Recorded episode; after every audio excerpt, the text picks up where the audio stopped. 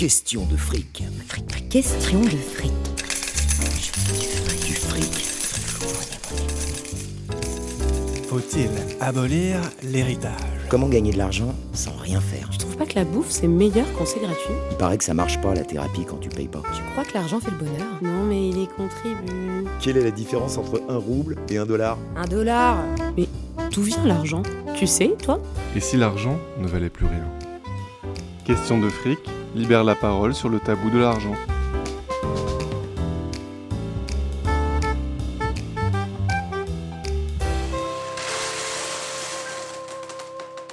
Bonjour Valérie. Bonjour Brice.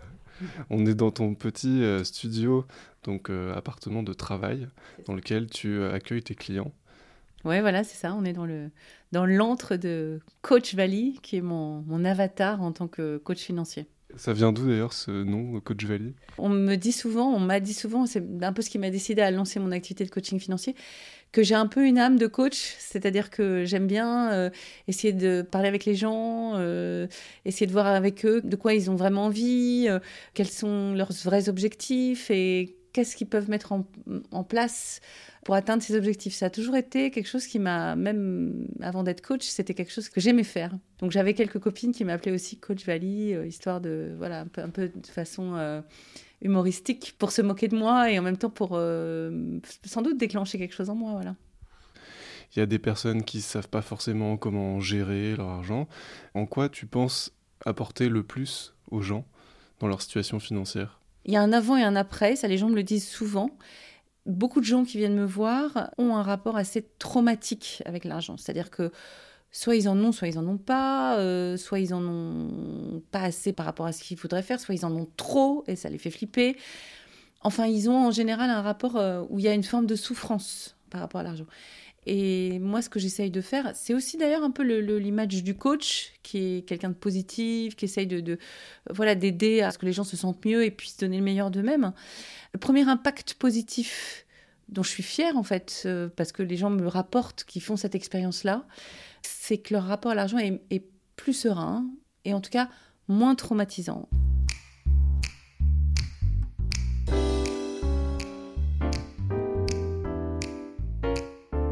L'argent est devenu quelque chose de complètement virtuel. C'est-à-dire, on n'utilise presque plus de pièces et de billets, en tout cas beaucoup moins. On a de plus en plus des écritures comptables en fait qu'on voit pas, c'est-à-dire que moi j'ai pas reçu chez moi un relevé bancaire physiquement papier depuis très très longtemps. Donc il y a tout ça. La façon qu'on a de dépenser notre argent est une façon qui est de plus en plus virtuelle. Tu prends une, euh, un abonnement via ton téléphone portable, tu n'as même pas remarqué que chaque mois, on va te prendre 2 euros, 5 euros, 10 euros. Tu fais un pot commun euh, avec des, pour offrir un cadeau à quelqu'un, c'est encore une appli. Donc voilà, il y a cette dématérialisation de l'argent qui fait qu'il y a de plus en plus de personnes qui ne savent absolument pas où va leur argent. Voilà, elles ont un peu une idée de combien est leur loyer ou leur remboursement d'emprunt immobilier, mais au-delà de ça, c'est très très flou. Donc, au-delà de l'ignorance, etc., dont tu parles, il y a aussi une, une perte de la conscience de l'argent. Et il y a aussi une perte de la conscience de combien on gagne, du coup. Pourquoi? Parce que, euh, ben, en France, par exemple, il y a le net, le brut. Euh, parce que, euh, comment est-ce que je fais exactement si, par exemple, je sais pas, moi, je, je vends des trucs sur eBay, je prends des gens sur Blablacar, je loue, par exemple, mon studio, si je le loue là une fois de temps en temps. Comment est-ce que tous ces revenus supplémentaires, à la fin, qu'est-ce que j'ai comme idée précise de l'argent que je gagne. C'est pas du tout évident. Et en fait, je pense que c'est vraiment ça le problème le plus fréquent. Et d'ailleurs, ça ajoute au côté, à mon avis, très anxiogène et très euh, enfin, flippant, hein, qui fait peur et tout ça, c'est qu'on ne sait pas exactement combien on gagne et combien on dépense. Voilà. Je pense que c'est vraiment quelque chose d'assez fréquent euh, de nos jours. Tu gagnes combien, toi, par mois? Alors, en brut ou en net euh, C'est différent. Effectivement, euh, ça devient un peu abstrait. On sait plus trop où va l'argent. Comment tu fais pour que bah, ça redevienne un peu plus concret, pour que les gens puissent euh, prendre conscience de ça? Alors, Déjà, je reviens quelques minutes sur euh, mon parcours à moi, parce que ça explique des choses. Donc en fait, euh, moi j'ai fait presque toute ma carrière dans la finance. J'ai travaillé pendant plus de 20 ans, en fait, dans des banques euh, ou dans des grandes entreprises, mais côté finance. Et en fait, pendant toute cette période-là, j'avais un sentiment un peu de malaise hein, par rapport à l'argent, un peu de culpabilité d'en gagner, d'en gagner souvent un pas mal. Et puis surtout, euh, j'avais toujours l'impression de terminer chaque mois euh, ric-rac, alors que je gagnais vraiment pas mal ma vie, quoi. Et euh, je faisais pas mes comptes, euh, évidemment, parce que voilà, quand tu gagnes un certain, une certaine somme, donc alors tous les mois il y avait quelque chose. Une fois c'était mon mari qui avait eu une rentrée, il m'en avait pas parlé, donc du coup il y avait eu un rattrapage d'impôts. Le mois d'après on partait en vacances. Enfin voilà, ça, ça, il n'y avait pas de régularité. Et puis un jour, un peu par hasard en fait, euh, je suis tombée sur un TED, un TEDx sur YouTube d'une euh, journaliste anglaise qui s'appelle Michelle Maga.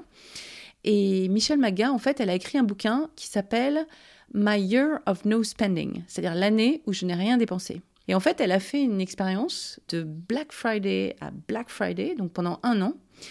Elle s'est fixé un budget, mais genre ultra minimaliste, c'est-à-dire 40 euh, livres euh, par semaine euh, de courses, enfin groceries, donc d'aller faire les courses, quoi. Les impôts, évidemment, son, comme elle est journaliste freelance, son abonnement internet, voilà, mais c'est tout. Donc de survivre avec un budget et le remboursement de son emprunt immobilier, donc fait quand même bien qu'elle se loge. Et donc, elle a fait ça et elle a donc un budget de l'ordre de, je sais pas, 1200 livres par mois pour vivre à Londres. C'est vraiment très, très peu. Hein. C'est probablement l'équivalent d'avoir 800 euros par mois à Paris avec le logement. Et en fait, elle est arrivée à la fin de cette expérience où, alors évidemment, elle a économisé une somme absolument énorme, mais surtout, et c'est ce qu'elle raconte dans son TED, elle a totalement changé son rapport à l'argent grâce à ça. C'est-à-dire que cette expérience lui a fait prendre conscience de ce qui avait du sens pour elle quand elle dépensait son argent et ce qui n'en avait pas. Et donc aujourd'hui, alors même qu'elle gagne sa vie et qu'elle n'est plus dans ce, challenge de plus gagner d'argent, aujourd'hui, elle a complètement changé ses habitudes de vie et de consommation. Et donc moi, quand j'ai entendu ça, ce témoignage-là, je ne sais pas pourquoi, ça m'a fait je me suis dit, mais c'est ça qui est en train de m'arriver. Je ne sais pas où va mon argent. Et c'est pour ça que j'ai cette espèce de, de relation bizarre, compulsive, etc. Donc, un des conseils qu'elle donne, c'est d'imprimer 12 mois de relevé bancaire. Donc d'aller sur son appli ou son, le site de sa banque et d'imprimer ces relevés, ce qu'on ne fait plus jamais. Et de regarder, d'analyser, parce que pourquoi 12 mois? Parce qu'en 12 mois, ça fait des gros chiffres. Tu vois, c'est-à-dire que si tu payes 500 euros de loyer, ben, sur 12 mois, ça va faire 6 000 euros. Donc ça fait beaucoup. Et donc moi, c'est ce que j'ai fait, et ça a été le début d'un cercle vertueux, parce que je me suis rendu compte que euh, voilà, je dépensais des centaines, voire des milliers d'euros par an dans des choses qui m'étaient totalement indifférentes, du genre le restaurant ou euh, les chaussures, alors que je dépensais finalement pas énormément, 300, 400 euros par an, dans des trucs qui me plaisaient vraiment, genre le cinéma, euh, l'opéra, des trucs, ça, ça me plaît vraiment de faire ça. Donc je me suis dit, bon, il faut faire quelque chose. Alors j'ai pas eu un, parcours aussi radical que Michel Magas, c'est-à-dire que j'ai pas arrêté de consommer du tout, mais j'ai quand même, je me suis appuyée, j'ai procédé par exclusion en fait. J'ai arrêté d'acheter des vêtements, j'ai arrêté d'acheter des cosmétiques, j'ai arrêté, voilà. Et ça m'a permis vraiment de construire une, méthode, euh, en fait, une approche qui est vraiment adaptée à chacun. Donc le premier truc que je fais, qui en général a déjà beaucoup, beaucoup, beaucoup d'impact, c'est que je demande à mes clients d'analyser leurs dépenses sur six mois. Moi, je leur conseille de s'observer, de regarder vraiment où ils dépensent vraiment l'argent, c'est-à-dire euh, prendre des notes pendant un mois, euh, analyser euh, ses relevés, c'est une méthode, mais il y en a d'autres. Mais je pense que cette première étape qui est vraiment très très importante, c'est ça, c'est prendre conscience de la façon dont on dépense son argent.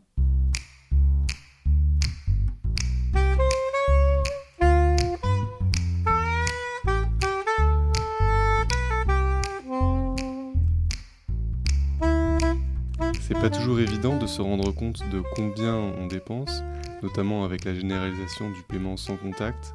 Est-ce que tu connais d'autres moyens de mieux se rendre compte de combien on gagne et combien on dépense? Déjà, à mon avis, il y a une ressource que beaucoup de gens n'utilisent pas et qui est gratuite et totalement euh, à leur euh, main, euh, c'est d'utiliser les applis de leur banque. La plupart des banques, en fait, ont développé des applis qui permettent de catégoriser ces dépenses. C'est-à-dire de voir au fur et à mesure qu'on dépense, de donner un nombre de catégories comme une étiquette, en fait. Et à la fin du mois, on voit ce qu'on a dépensé en bouffe, euh, en vêtements, en sorties, etc. Après, on n'est jamais totalement. Enfin, moi, je conseille toujours d'être vigilant et de pas se reposer uniquement sur des applis. Parce que justement, les applis ont aussi cette capacité à nous enlever notre conscience quelque part. Tout ce qui se passe de façon automatique, ça fait qu'on ne fait pas les choses euh, en conscience. Il y a un autre point pour prendre conscience des dépenses, c'est de se dire pendant une courte période de temps, par exemple une semaine, je ne vais pas dépenser d'argent. Donc je tire au distributeur une petite somme, 20 euros, 30 euros, en cas de coup dur, parce qu'on peut avoir besoin de, voilà, ça peut se trouver, hein, euh, mais on se dit qu'on ne dépense rien d'autre que ces 20 ou ces 30 euros pendant une semaine. Donc ça veut dire que par exemple, il faut s'être organisé pour avoir acheté à manger euh, avant. Et si on veut sortir, il faut avoir réservé euh, son... bon, il ne faut pas aller au restaurant, mais il faut, par exemple, si on veut aller au cinéma, il faut avoir réservé sa place de cinéma avant. si on veut... Voilà, se dire qu'on va rien dépenser. Alors, je dis une semaine parce que ça permet vraiment de, prendre conscience, mais euh, quatre jours, c'est bien aussi. Je pense que ça, c'est une des choses euh, qui, de façon comportementale, va t'aider à voir comment tu dépenses ton argent. Tu vas voir comment tu le dépenses et tu vas voir comment tu ne le dépenses pas aussi. C'est-à-dire qu'il va y avoir des choses que tu ne vas pas dépenser, mais tu vas dire, tiens, ça, quand je pourrais dépenser, je l'achèterai. Et ça, ça dit quelque chose sur, quelque part, la force de ton désir. Moi, je dis pas du tout aux gens d'arrêter de, de dépenser. Je dis juste de dépenser pour des choses qui comptent pour eux. Tu vois, c'est très différent en fait. Ça, c'est pour le côté dépense. Je veux du fric. Après, sur le côté revenu, je pense qu'il faut se donner une petite période de temps. Et c'est vrai que quand on est indépendant, c'est pas évident parce qu'il y a des choses qui sont prélevées trimestriellement. Il y a quelquefois une certaine euh, irrégularité dans les revenus. Moi, j'ai constaté qu'une période d'un an, ça permet vraiment de se rendre compte des moments creux et des moments qui sont plus fastes. Ça permet de savoir aussi quels sont les différents euh, types de rentrées euh, qu'on peut avoir. Par exemple, moi, en tant que coach financier, je fais à la fois de la formation et du coaching. Donc, je vois comme la régularité ou la cyclicalité de mes revenus euh, de, formateur ou de formatrice en l'occurrence n'est pas la même que le coaching. Voilà, donc il faut se donner un peu de temps, je pense, pour les revenus. Et là, pour le coup, il faut soit se prendre une, une feuille Excel ou un tableur et vraiment euh, faire les, les, le décompte de ce qu'on a gagné et de ce qu'on doit de façon impérative euh, verser à l'URSSAF, à la maison des artistes, aux impôts, etc. Ça, je pense qu'on n'échappe pas à cette, euh, au fait qu'il faut se demander, il faut se donner un petit peu de temps.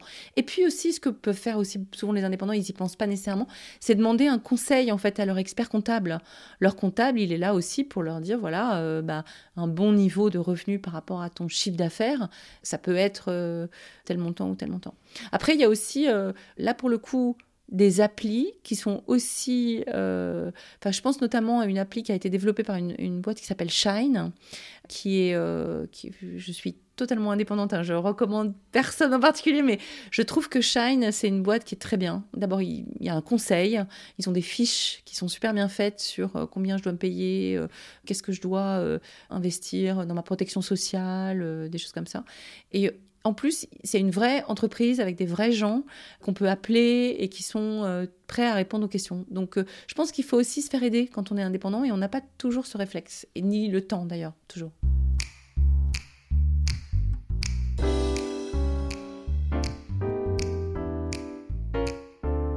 Le fait que, effectivement, quand on utilise certaines applis, bon, type banking ou même de, de ces banques pour étiqueter les dépenses, et que c'est fait de manière automatique, Ouais, ça reste pas et ça me fait exactement penser à ça. J'ai utilisé des services dans ce genre et finalement ça m'a pas beaucoup marqué. Et c'est vraiment quand il y a une démarche, comme tu dis par exemple, d'essayer de, limiter sa dépense. Ou je pense à un truc que je fais, c'est euh, j'essaye d'acheter d'occasion en ce moment parce que bon pour des valeurs écologiques, mais mhm. pour plein de choses.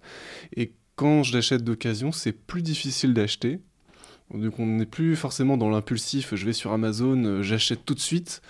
Et en fait, je me rends compte que je m'en sers pas. Et si, par exemple, au bout de deux, trois fois que j'ai regardé le truc d'occasion et que je l'ai pas acheté, bah, je me dis finalement, j'en ai peut-être pas besoin. Ah oui, je trouve que c'est hyper juste ce que tu dis. C'est-à-dire qu'en fait, toute cette affaire de relation à l'argent, c'est une affaire de relation au temps. Donc, si tu as envie de quelque chose, d'abord, c'est très important de dissocier si cette envie, elle vient de toi ou si cette envie, elle résulte d'un conditionnement opéré par la publicité, les médias, les réseaux sociaux, etc. Et aujourd'hui, franchement, on peut se poser la question. C'est important et c'est pas toujours facile hein, de faire cette, euh, cette dissociation. Ce qui peut nous aider à faire cette dissociation, tu sais, c'est comme en matière de, je sais pas, de film ou de musique, etc. Le meilleur critique, c'est le temps.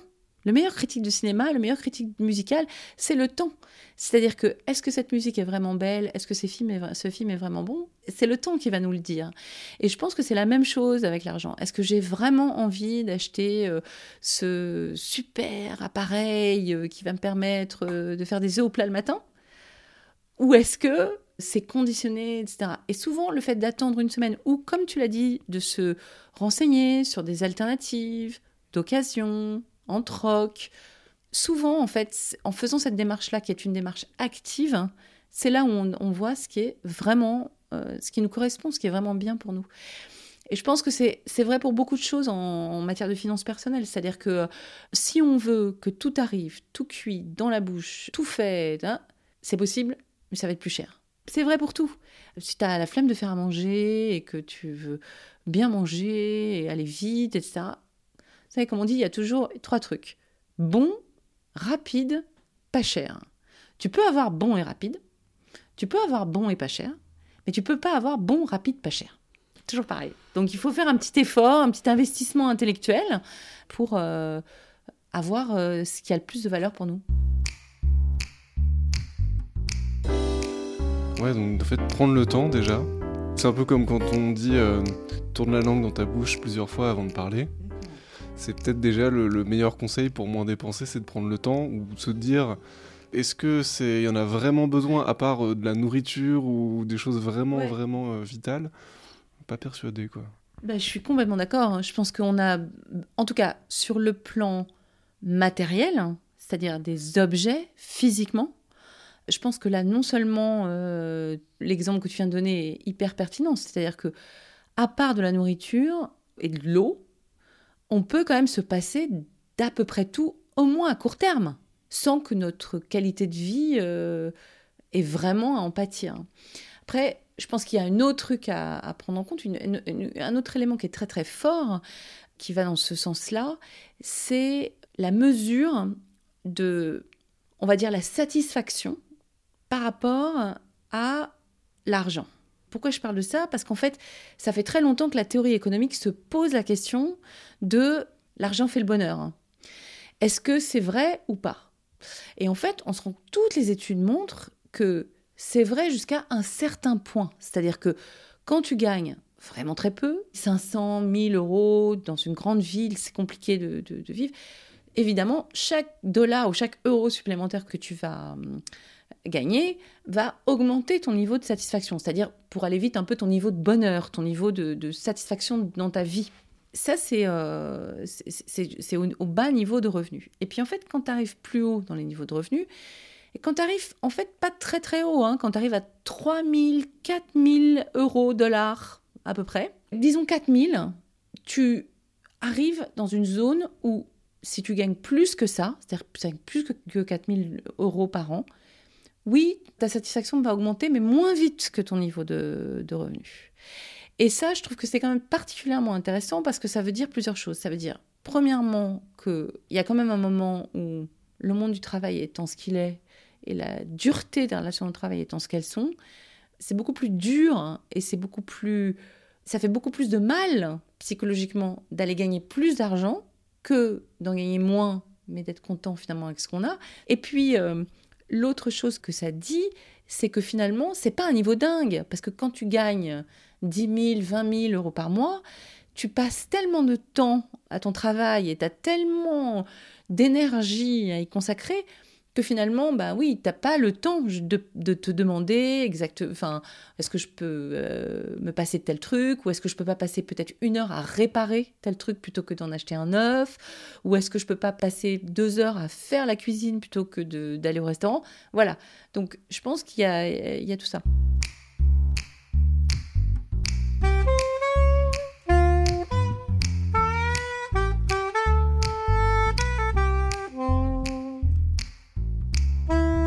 Autre truc qui me paraît intéressant, c'est une association d'idées que je fais, mais c'est lié. Aux États-Unis, il y a une, école de qu'on appelle l'école de Palo Alto, qui est l'école de, école de psychologie comportementale. Et eux aussi, ils sont très intéressés par le rapport à l'argent. Ils ont d'ailleurs sur, euh, sur Internet, ils ont un, un MOOC que je vous recommande à tous les auditeurs, à toi Brice aussi de faire, qui est vraiment super super, qui s'appelle la science du bonheur, The Science of Happiness. C'est pas du tout un truc euh, vague euh, avec des méditations gourou, home, etc. Pas du tout. C'est un truc vraiment très précis sur qu'est-ce qui rend les gens heureux et dans quelle mesure est-ce qu'on est conditionné, nous, êtres humains, pour le bonheur, etc. C'est vraiment très, très intéressant. Et une des découvertes assez fondamentales de cette psychologie qu'on appelle positive, hein, c'est en fait l'impact sur, toujours pareil, le niveau de satisfaction, c'est-à-dire finalement le niveau de bonheur, hein, quelque part, à la suite d'une dépense. Si je dépense mon argent dans quelque chose, la même somme, 10 dollars, 100 dollars, pas forcément des milliers et des milliers, mais juste quelques, voilà, euh, une somme enfin, matériellement. En fait, ils ont trouvé que les réactions à la fois physiologiques, donc euh, il y a certaines hormones qui sont sécrétées quand on est content, quand on est heureux, etc., et aussi psychologique, c'est-à-dire qu'ils ont fait des, études en demandant aux gens, après avoir dépensé 10 dollars, 100 dollars, comment vous vous sentez deux heures plus tard, 24 heures plus tard, 48 heures plus tard. Tout ça est très documenté. Et en fait, ce qu'ils ont établi de façon certaine, quelle que soit euh, la culture, l'âge, le niveau psychologique dont partent les gens, etc., un truc qui marche à tous les coups, c'est que si tu achètes un bien matériel, une bouteille d'eau, un blender, enfin tu vois, à 100 euros, tu peux quand même, euh, ou 100 dollars, tu peux quand même acheter quelque chose de sympa. Tu vas avoir un pic de satisfaction, mais qui va redescendre quasiment instantanément, dans les 24-48 heures. En revanche, si avec ce, même budget, au lieu d'acheter un bien matériel, tu achètes une expérience, par exemple, tu vas voir un spectacle, tu prends une entrée pour aller dans un parc naturel, des choses comme ça, tu vas avoir ce même pic, mais la redescente va être beaucoup, beaucoup, beaucoup plus lente, voire elle va pas avoir lieu. Et si tu fais cette même expérience, c'est-à-dire d'acheter quelque chose d'expérientiel, de non matériel, de non physique, et que tu partages cette expérience avec quelqu'un, donc dans l'exemple, si tu prends non pas une entrée pour aller dans un parc naturel, mais deux, et que tu vis ça avec la personne, avec une autre personne, non seulement le va être décuplé, va être beaucoup plus haut, mais la redescente va être beaucoup, beaucoup, beaucoup plus lente. Donc ça veut bien dire qu'en réalité, quand on analyse de très près l'impact du matérialisme, de l'achat concret d'objets, etc., sur la psyché, sur le, notre niveau de bonheur, pour aller vite, ou de satisfaction, non seulement on, se rend compte que c'est pas du tout, il y a souvent des tas d'alternatives euh, possibles, mais aussi on se rend compte que c'est pas ça qui fait le bonheur, c'est pas les possessions matérielles. Évidemment, c'est plus facile de dire ça, bien au chaud, euh, dans une petite chambre, euh, voilà, euh, en plein Paris, avec l'estomac plein. c'est beaucoup plus facile. Il y a un niveau minimum. Hein. Mais une fois que ce niveau minimum est atteint, en réalité, on peut être heureux et profiter bien des choses en étant très peu matérialiste. Et ça, j'en suis à peu près persuadée. Coach Valley, coach développement personnel. Finalement, ça revient un peu à ça, oui, tout à fait. bon, et eh ben voilà, je pense qu'on a, on a bien parlé. Ça me fait très plaisir de voir que tu es super enthousiaste, que tu Ouais, que tu as, une volonté d'aider les gens, ça se ressent vraiment. Bah, merci beaucoup, Brice. Moi aussi, ça m'a beaucoup apporté cette conversation. C'est très agréable de parler de ce qu'on fait, évidemment. Et, euh, moi, je suis très passionnée par cette mission euh, que je me suis euh, donnée. Et comment on peut te retrouver sur Internet sur, Alors, j'ai un, un, fil Instagram qui s'appelle Coach Vali. Sur lequel euh, je mets des petits conseils, euh, des petites réflexions comme ça euh, sur l'argent. Et puis, j'ai aussi un blog, Coach Valley, sur WordPress, que j'alimente régulièrement. Donc, vous pouvez me laisser un message sur Instagram ou sur mon blog pour me dire bah, voilà, si vous voulez qu'on se rencontre ou si vous avez des, commentaires, des questions. je serais ravie de, de les prendre. Merci Valérie. Merci beaucoup Brice. Merci d'avoir écouté cet épisode. Vous pouvez réagir ou proposer un sujet sur Instagram à question de fric ou par email à contact@questiondefric.fr. Si ça vous a plu, pensez à partager autour de vous et à laisser des étoiles. Je m'appelle Brice Durand et ce podcast est produit par Agence Zéro.